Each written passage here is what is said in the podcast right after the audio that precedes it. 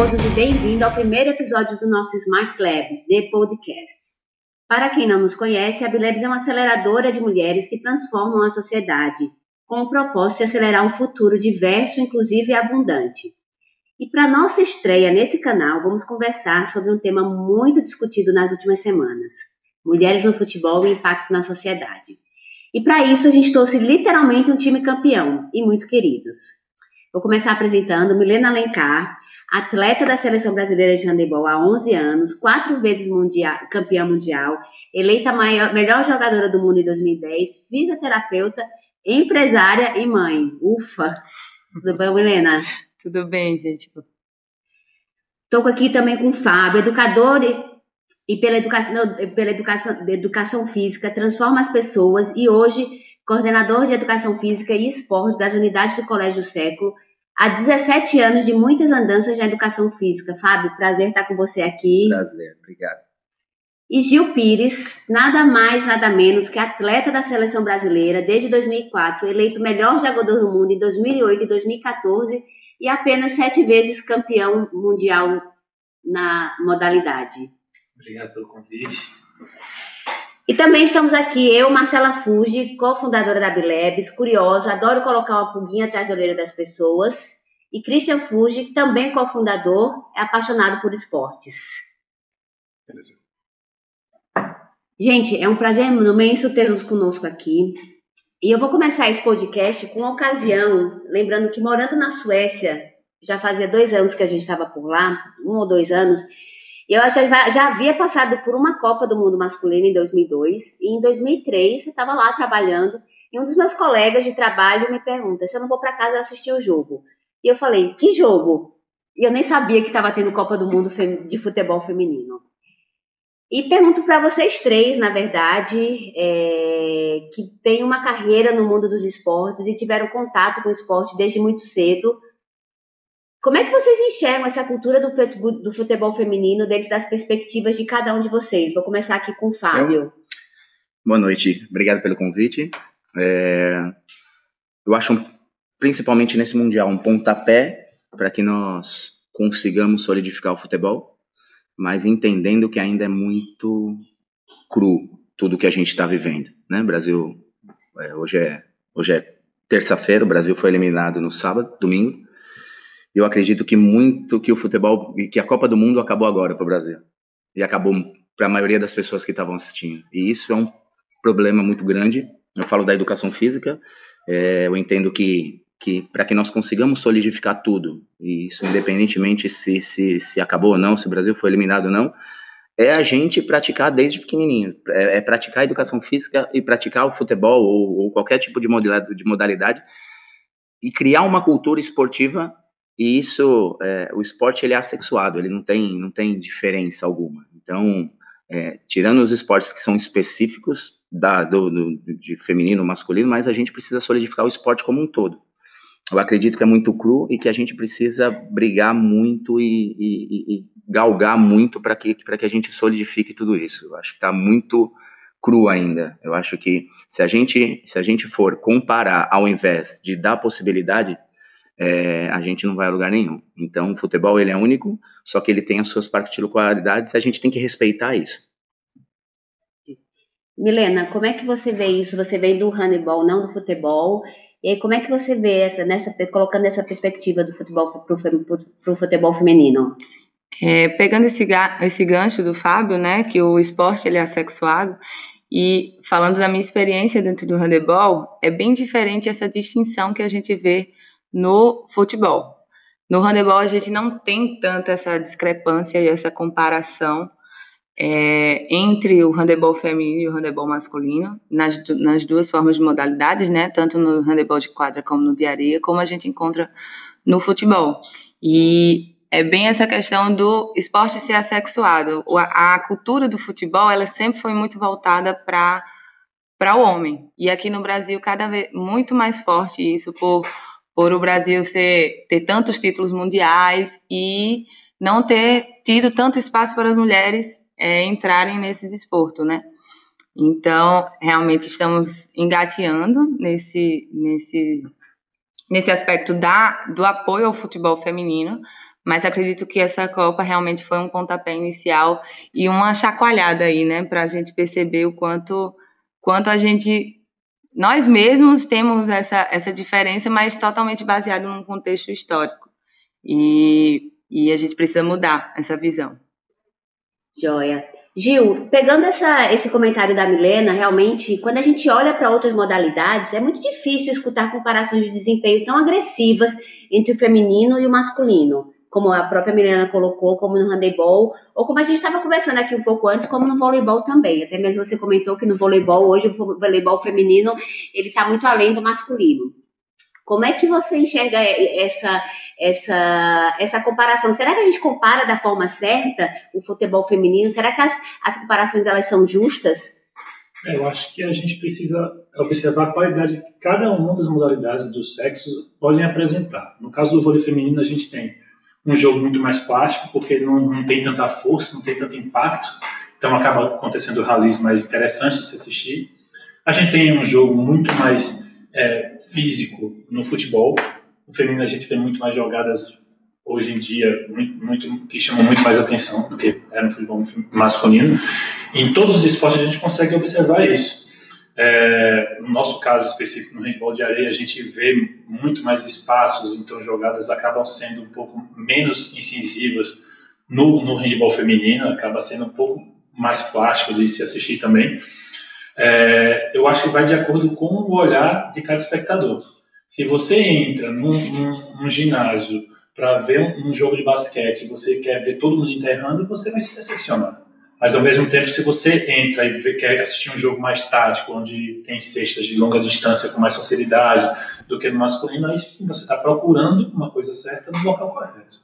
Eu acho que o grande problema estava em procurar algo onde não pode oferecer aquele algo.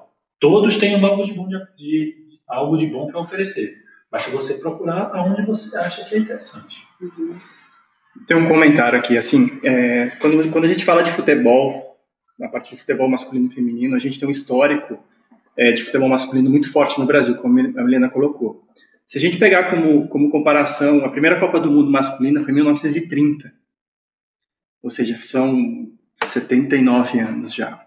E a primeira Copa feminina foi em 91, ou seja, você tem um histórico muito grande, muito, muito grande. Você está comparando coisas assim é, que você você não consegue comparar com, por exemplo, com o handball, que desde pequeno todo mundo joga handball, tanto o homem quanto, quanto, quanto a menina, ali na escola. E você já cresce achando aquilo ali normal, comum, não tem essa distinção, essa, essa, essa distinção tão grande quanto é o homem. E você também tem esse viés que, que futebol, não, futebol é coisa de menino menina não joga futebol. Até pelo, pela, pela lei que, se, que, foi, que foi. Isso é, em abril de 41 foi decretado, na, durante a presidência do, do Getúlio Vargas, um decreto-lei proibindo a prática de esportes incompatíveis uhum. com a natureza feminina. Exatamente. E esse decreto-lei só foi revogado em 1979. Pois é, então, 40 anos. É há 40 pouco. anos. E, e, é super legal agora que esse, essa ênfase no futebol feminino, porque foi a primeira, primeira Copa que a televisão aberta transmitiu. É, e ela vem nessa onda do feminismo, de, desse hype, que não, deve, não deveria ser hype, de, de, de você estar tá quebrando esses gaps entre homens e mulheres. E eu acho que encaixa muito bem essa, essa, essa divulgação, esse marketing todo em cima do futebol feminino. Eu acho que é um, é um conjunto de fatores. Pegando o que você falou, Christian, essa questão do marketing, né? A Marta teve um, ela, ela teve um papel fundamental nessa Copa. Ela tá realmente é a bola da vez. Estar tá usando um jargão aqui, realmente. E agora no depois na uma declaração que ela fez, né? Ela diz: chore no começo para sorrir no fim. Temos que querer mais jogar mais. A gente não vai ter uma Marta, uma Formiga, uma Cristiane para sempre, né? Como é que a gente encara essa falta de apoio ao futebol, né? O Fábio estava comentando aqui justamente essa falta de realmente de base, né? É, o incentivo é muito importante desde o começo, né? É, essa, essa, essa fala depois da, da derrota ou da vitória da Marta é a mesma há muito tempo, né?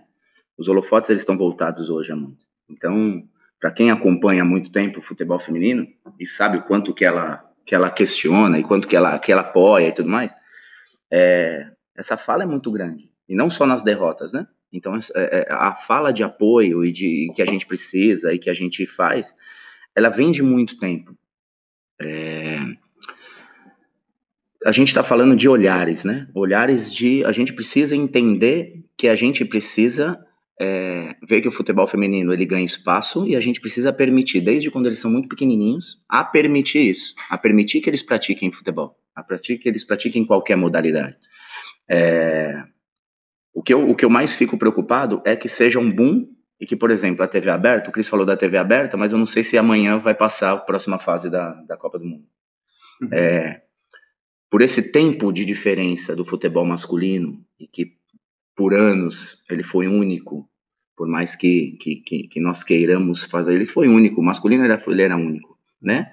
A gente fica, a gente fica à mercê de deles quererem ou não apresentar. Eu não sei se, se, a, se a Globo vai passar agora a final do futebol feminino.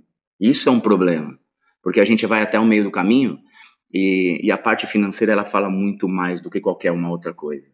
E isso não pode fazer com que as crianças, com que os mais velhos ou com quem pratique é, se perca no meio do caminho. É, muitas poucas pessoas sabem que mês passado a gente teve Copa, a Copa das Favelas. Então a, a preliminar foi no Pacaembu com futebol feminino. É, depois foi masculino, um monte de gente assistindo, Pacaembu lotado. E isso precisa sair o tempo inteiro. A gente não pode só tentar fazer com que exista o futebol feminino em quatro em quatro anos, é, a, porque a gente tem a Marta, porque daqui a pouco não vai ter.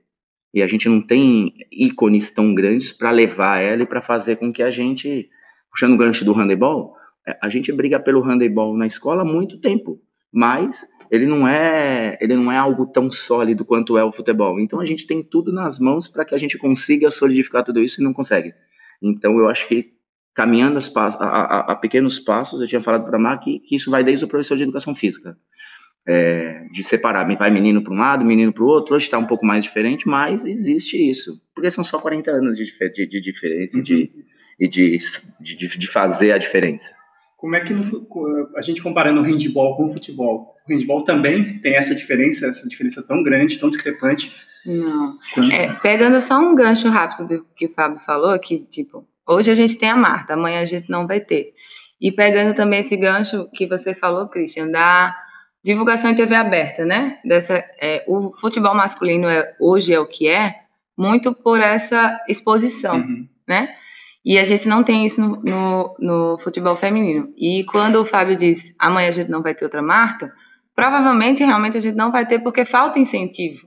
E não tem como, é, diante de todo esse contexto né, que a gente falou, dessa a primeira Copa do Mundo masculina, foram praticamente 10 anos do decreto que Marcela comentou. Então, realmente fica injusta essa comparação, porque o futebol feminino ele começou a engatinhar muito depois que o futebol masculino ele já estava estabelecido.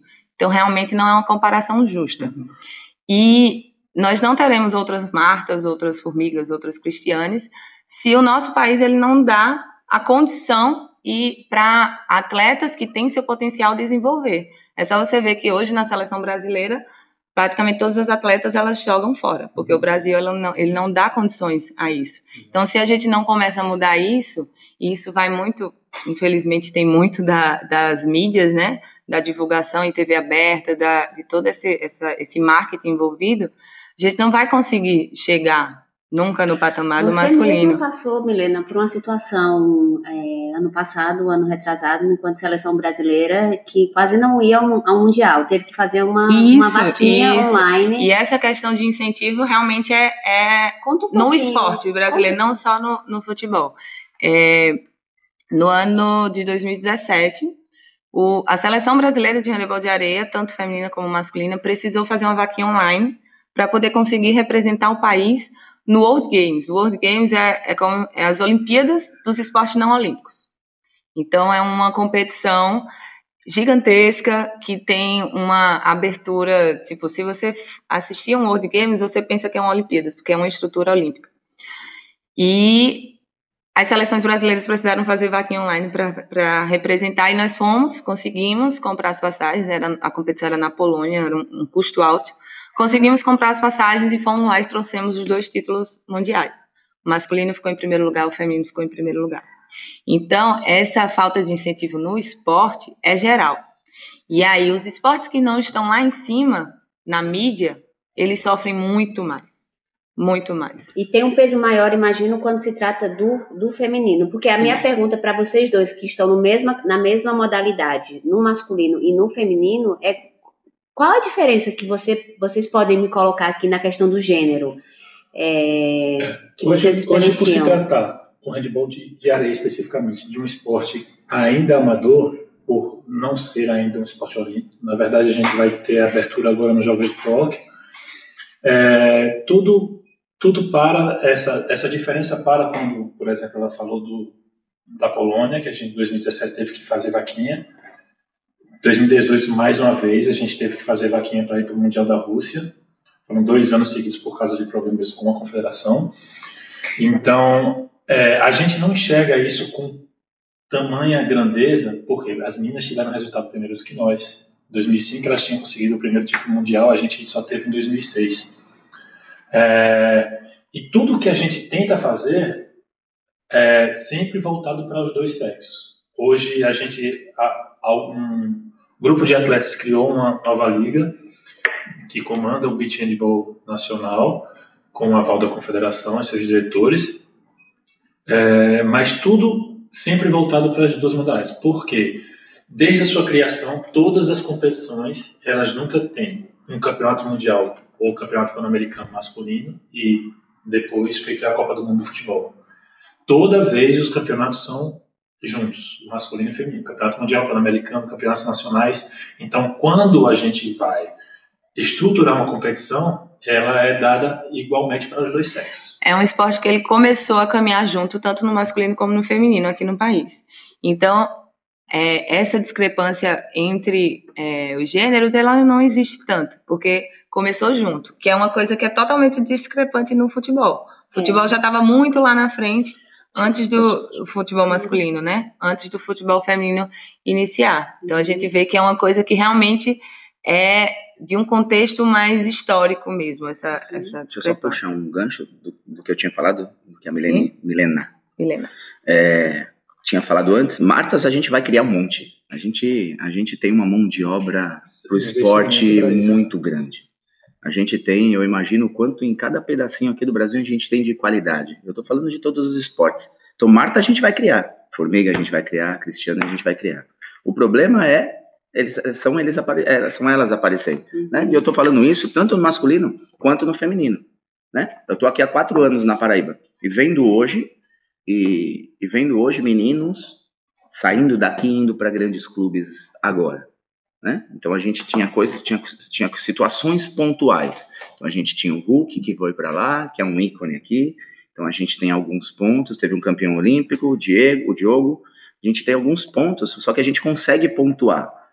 É, o Brasil, ele, a, gente, a, gente, é tão grande de qualidade que a gente e a gente é um celeiro tão grande. E eu estou falando de independentemente do sexo, que a gente não precisa colocar é, fa, é, pincelar só alguns, são muitos. Só que o incentivo é muito pouco. Né? Ela é muito difícil disso. E tem uma em questão é, concordo, né, que realmente somos um celeiro de talentos mas quando a gente pesa, como você falou, a gente enxerga, a gente vê hoje vários meninos saindo daqui indo para clubes fora, mas a gente não vê isso com meninas. É, a, a discrepância é muito grande em relação Sim, a essa assim. parte. Mas imagina, mas imagina se para os meninos, que culturalmente já é, para as meninas muito pior. Muito pior. Né? E, é, eu imagino aqui, então, se a gente falando de da Paraíba, a gente está falando de João Pessoa, de uma cidade grande. É, imagina no interior da Paraíba, lá em Piancó, lá em Cajazeiras, uhum. lá em Patos. Lá, hoje a gente tem um campeonato paraibano masculino e a gente está tentando colocar feminino e tem. É, e, que, e que 95% dos clubes são daqui. E os campeões não são daqui, eles são do interior. Então é, isso é muito diferente, é muito difícil, né? Mas, na verdade, esse pessoal que se destaca é muito, depende muito de talento individual, sim, é muito sim. da pessoa e de pontos assim, um olheiro que deu sorte de ver aquela pessoa, aquela atleta e puxou para o clube. É muito, falta muito apoio governamental, muita estrutura Mas eu acredito, assim, tudo que a gente está falando agora, na verdade, gente, pelo que a, o depoimento do Gil e da Milena, a gente, pelo que o Fábio também falou, assim, e a gente sabe que o, o futebol é um é um esporte predominantemente masculino, é um território masculino, você vê isso pelos comentários de todo mundo, todos os comentários agressivos, que lugar de mulher não é jogando futebol, que não é a mesma qualidade. Mas também tem um outro aspecto também que me chamou a atenção durante. Eu não sou, estou aqui mediando esse, esse podcast, mas não sou um fã do esporte. É, do futebol, não gosto de assistir. Meu esposo é, Christian é, meus dois filhos são, mas eu não sou uma apreciadora do futebol. Porém, uma coisa me, me chamou muita atenção esse, esse, essa Copa é que aqui, aqui em casa sempre tem futebol. Lá em casa sempre tem futebol, na quarta ou no sábado ou no domingo.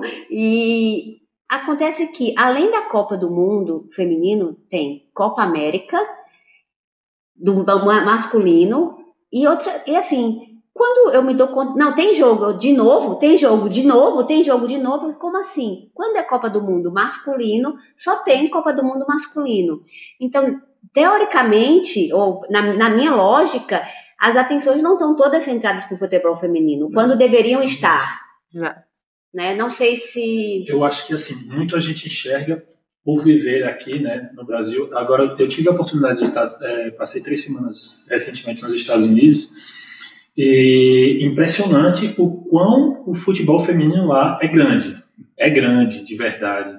Se você vai falar sobre soccer nos Estados Unidos, eles se referem a como nós nos referimos ao Neymar eles sabem todas as jogadoras.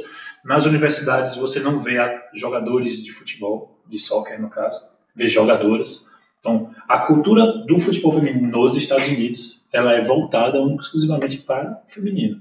Agora começou uma liga, trazer jogadores que estão perto da aposentadoria, famosos, para poder enriquecer a liga de lá, mas lá existe isso. Então, às vezes a gente traz para a nossa realidade no Brasil, eu sei que é isso que a gente está debatendo aqui, mas a gente precisa ver de repente é, que nesses outros países, talvez na Alemanha também, eu não tenho certeza, mas com certeza na França houve um enxerto de recursos absurdo, levavam as melhores jogadoras do Brasil para jogar no Paris Saint-Germain, no Montpellier, é, para enriquecer o futebol feminino. É, é, muito engraçado porque eu queria colocar um comparativo com relação às modalidades olímpicas e excluir o futebol dessa história, porque futebol é um outro patamar. Mas no Brasil, o, o esporte amador, ele vive de dois anos, que é o ano que a gente está e o próximo ano, que é o ano olímpico, que são os anos que a gente, nós atletas falamos que são os anos da vaca gorda. E os dois anos subsequentes são os anos da vaca magra.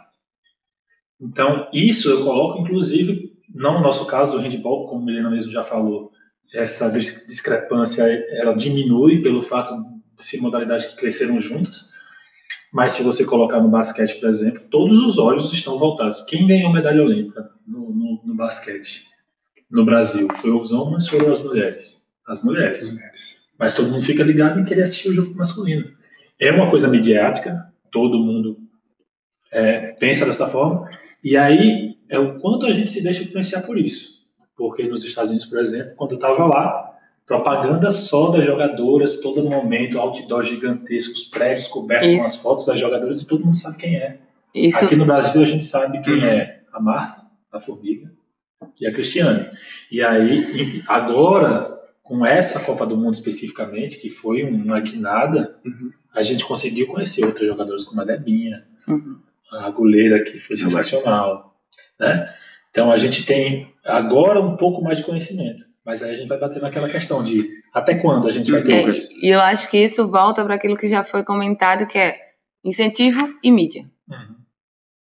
Né? Que além de todo o contexto histórico. Mas como você falou, nos Estados Unidos é mídia, já tem todo um contexto, tudo. Na França, pela, elas visando essa Copa do Mundo lá, então começaram muito antes um trabalho de fortalecer mídia, incentivo. Então, são, são os pilares que precisam e que aqui no Brasil, como você mesmo falou, né?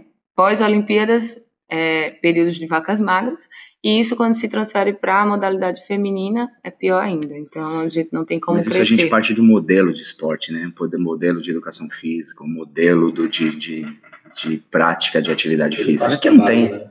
Aqui não tem. Aqui fala que é a escola, só que a escola ela não, ela não cria ninguém, porque não tem para onde ir Aí os que vão são os que vão dar recursos, que vão futuramente fazer com que ganhe alguma coisa.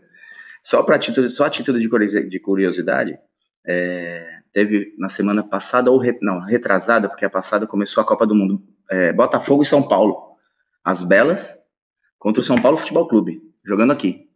Ninguém sabia. Jogando aqui, segunda divisão, segunda divisão, porque os clubes eles optaram, porque um dos legados da Copa do Mundo é uma verba que a FIFA, que por obrigação a CBF, e não é porque ele sabe a CBF gosta muito do futebol feminino e que é muito legal, não, não é. É porque por obrigação um dos legados olímpicos, a verba do legado olímpico, não, desculpa, do legado da Copa do Mundo é você investir em futebol feminino. Isso é verba. Né? O que eu sei é que 100 milhões eles são para centros de treinamentos, inclusive eu, eu comentei com o Cris, que é para centro de treinamento masculino é, nas capitais que não são que não foram sedes do, dos jogos dos jogos da Copa do Mundo. Mas o outro o outro o outro a outra obrigação é você investir no futebol feminino. E, e uma das obrigações foi que os clubes tivessem, os clubes de primeira divisão tivessem time de futebol feminino para participar. É uma solução? É para que a gente consiga fazer com que tenha visibilidade? É, mas não tem. Então eles colocaram para o masculino participar. Então é muito isso. Então, Futebol São Paulo, é, o Corinthians bastante forte. Então a gente teve São Paulo Futebol Clube, inclusive com a Cristiane sendo atacante do São Paulo, uhum. jogando aqui na Paraíba contra as Belas. E jogo igual, jogo tranquilo, mas ninguém sabia. Então isso é um grande problema. Ninguém sabe que as Belas ela tem uma base de futebol feminino as belas, de, porque por causa do Belo, do Botafogo da Paraíba, e tem uma base de futebol feminino e ninguém sabe. E então a gente busca de, é, um futebol feminino e faz com que a gente fique à mercê. Tem um professor que trabalha comigo que ele falou, Fábio, a gente não tem uma escolinha de futebol feminino aqui na Paraíba. E isso é um absurdo. É, muito pela parte cultural, pela, pela discriminação cultural, por um modelo diferente que o Brasil tem, que, que a Paraíba tem, que o Nordeste tem, que, que, que tem, é muito por isso. Muito. Né? É, né? tem que ser quebrado. E aos poucos as crianças vão quebrando também isso, se tiver possibilidade. É, hoje já se enxerga uma menina jogar futebol de uma forma diferente, diferente era há 15 anos atrás. Último, último, último dado, acabaram os jogos escolares domingo, sábado passado. A gente teve no, na categoria B, que são de 15 a 17 anos, 70 escolas. Então foi no mínimo 200 jogos. A gente teve 10 jogos até chegar à final, no máximo 12 jogos de futebol feminino. Mas existe. E ninguém sabe. Todo mundo lotou o, o, o DED para assistir o futebol masculino. Antes teve o feminino, mas eles não foram lá para assistir entendeu? Mas viram que, ah, é, mas aquela menina é muito boa jogadora, mas joga como homem, e a gente aí discuta isso. Não, ela joga como menina. Mesma coisa de cor. É, meu filho fala, ah, mas meu filho fala, ah, mas rosa, ninguém vai, ninguém vai, vai, a gente vai definir por causa de cor, não. É, não é que joga como menino, ou a cor é de menino, ou, a, ou o esporte é masculino ou feminino. Puxando o handebol, é, pouquíssimas pessoas sabem que o contato do handebol é muito maior do que o futebol. O contato físico. Então, e é permitido o contato físico. No futebol, não. O futebol não é permitido e ainda o futebol. A gente, desculpa, o futebol não tem. É, ele, ah, tem aquela coisa que não, a gente não vai colocar no futebol porque é menina e tudo mais, mas não, então a gente precisa. É muito mais para uma questão cultural mesmo é, do que do corpo propriamente dito. Isso. Né? É, mas é, a gente tem aqui Christian, que apesar de não ter uma carreira no mundo esportivo, é um apreciador. Eu queria que ele contasse pra gente como foi que você começou a gostar tanto do esporte, porque eu sei que seu domingo preferido, um, um domingo bom para você é quando tem Fórmula 1, basquete, futebol, e você pode sentar na frente da televisão e apreciar todos os esportes. Então, assim, primeiro eu queria te perguntar como foi essa essa introdução desse mundo? Eu acho que é muito do, do esportista frustrado, né? Que a gente gosta muito de esporte, mas nunca conseguiu desenvolver em algum, em algum, algum esporte.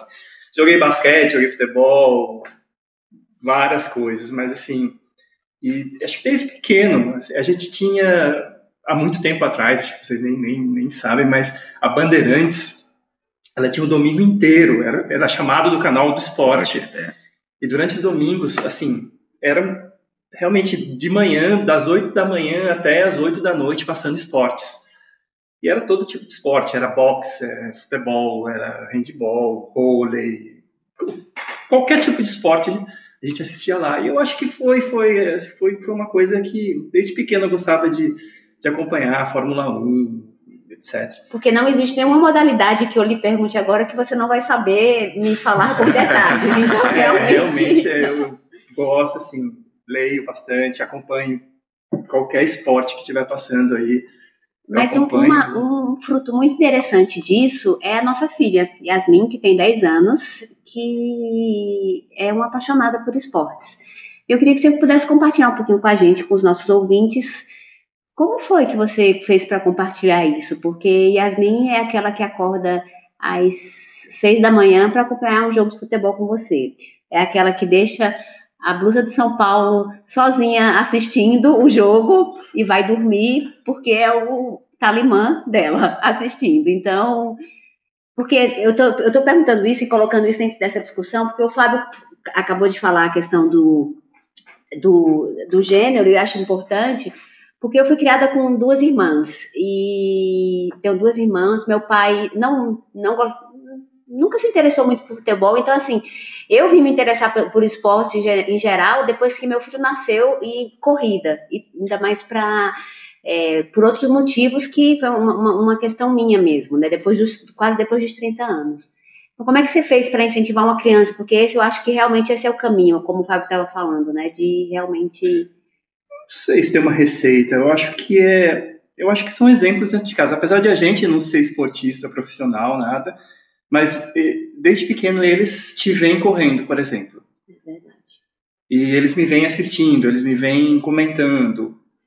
E a gente sempre incentivou praticar esporte na escola, fora da escola, brincar, jogar futebol, jogar bola, basquete, enfim, o que seja. Eu acho que explicar os benefícios, mostrar, dar exemplo, uh, tá com eles, apoiar. eu acho que é isso. Não tem, acho que não sei se tem uma receita, ah, faz assim, faz assim, faz assim. Eu acho que é, é interessante porque assim, é, meus pais não são atletas. É, meu pai definitivamente não é um atleta. Minha mãe é bem ativa, na verdade, mas sem nenhum vínculo com o esporte. Ela é ativa porque gosta de fazer atividades uhum. físicas, dança, é, caminhada, tal, essas coisas, mas nunca teve um, um, laço. Tive um irmão mais velho que era surfista, profissional, tal. Mas é, o que o Fábio falou é interessante, porque eu aprendi a gostar do esporte na escola. Uhum. Então eu tive esse laço afetivo com todas as modalidades. Você imaginar, eu já fiz natação, taekwondo, fiz é, vôlei, basquete, joguei tudo. Só não joguei futebol, porque é, mas é, o, é, foi apresentado para mim de, de, de, determinada forma. Hoje a gente tem, ele pode falar melhor do que eu, que na educação na escola ela é totalmente defasada para a educação, educação física, né?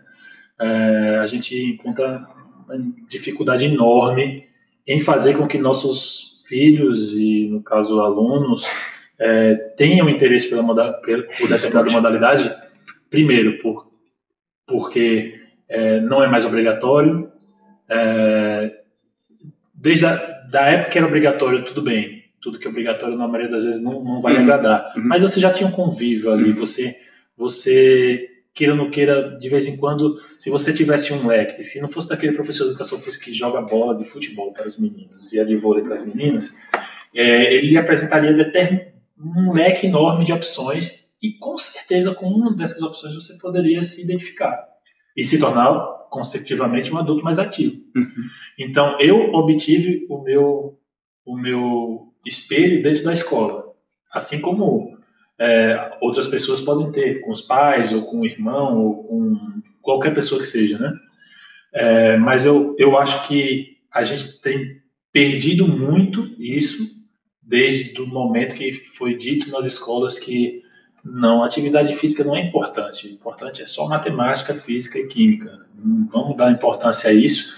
E, e aí a gente vê hoje uma sociedade um número absurdo de obesos, de pessoas que não praticam nenhum tipo de atividade, porque não criou esse vínculo uhum. com é, determinada atividade física. E aí deixa de falar um pouco sobre o esporte de elite, da comparação do homem e mulher com relação a, salari, a salarial, o investimento da mídia, ao quanto aparece, para o quanto isso vai ser benefício na vida particular de cada um, uhum. né? De cada cidadão, de, de chegar e dizer assim, ah, hoje eu vou botar o meu tênis e vou dar uma corrida porque eu me sinto bem e liberar determinados hormônios, né, endorfina e tal. Tudo, tudo isso vai te fazer bem, a tua saúde. Eu acho que o esporte elite é um, um galho da árvore, né? Ali, claro que um galho que tem um holofote, uma luz especial, mas que é sustentado por todo um ambiente esportivo de benefícios que isso pode trazer para a saúde. É, puxando um gancho nisso, vou entrar em algo chato, mas importante. É, em 2017, o governo federal ele lançou a BNCC, Base Nacional Comum Curricular, falando de uma formação cidadã para a criança, que a matemática, português e tudo mais é importante, mas a gente precisa ver o indivíduo como um todo. Aí numa das reuniões eu levantei a mão e falei, olha, vocês estão falando algo quando a gente estava, porque isso é muito novo, então esse ano a gente teve uma introdução sobre todo ano em todas as escolas, eu conversando com, com alguns professores de outras escolas, falando que em todos os lugares estavam falando da, da BNCC, da Base Comum Curricular. Aí eu levantei a mão e falei: vocês estão falando de algo que eu falo há 17 anos e o que o esporte fala há muito tempo. De uma educação cidadã, de entender que eles, vão, eles precisam ser formados como um todo, que na esporte, que na escola, que na vida eles vão se frustrar, eles vão ter alegria, eles vão ter, eles vão brigar, eles vão fazer as pazes, muitas vezes numa aula de educação física, de 45 minutos, de 50 minutos. Então a gente está falando de algo que, além, a gente está a gente tá falando de tanta coisa, de que a gente precisa solidificar o, esporte na escola, sendo que a escola ainda não é sólida ainda do, do entendimento. A gente tem que pensar que a gente tem 500 anos de educação, mas já é tempo da gente da gente ver o que foi bom e o que foi ruim. Então, é, mostrar que o esporte é importante é o tempo inteiro a gente precisa mostrar e a gente precisa falar. E a gente, quando entrei na coordenação, eu falei, olha, vai ser mais um lugar que eu vou precisar provar que o esporte ele é importante. É, o conteúdo programático vai ter em todas as escolas, a gente estava discutindo um dia desse. Em todas as escolas, aqui ou em qualquer lugar. O que vai fazer com que tenha diferença é se você estiver bem é, como pessoa, como cidadão. Isso para ir para Enem, para qualquer lugar. O esporte de elite aqui no Brasil, a gente se resume a. Eu, eu vou falar hoje, talvez, eu posso até estar errado. Eu acho que o que mais consegue viver de esporte, eu vivo de esporte há muito tempo, mas todo mundo pensa que viver de esporte está lá. É o futebol, acho que o surf hoje talvez seja um, um holofote muito grande. O Brasil é campeão mundial de handebol feminino.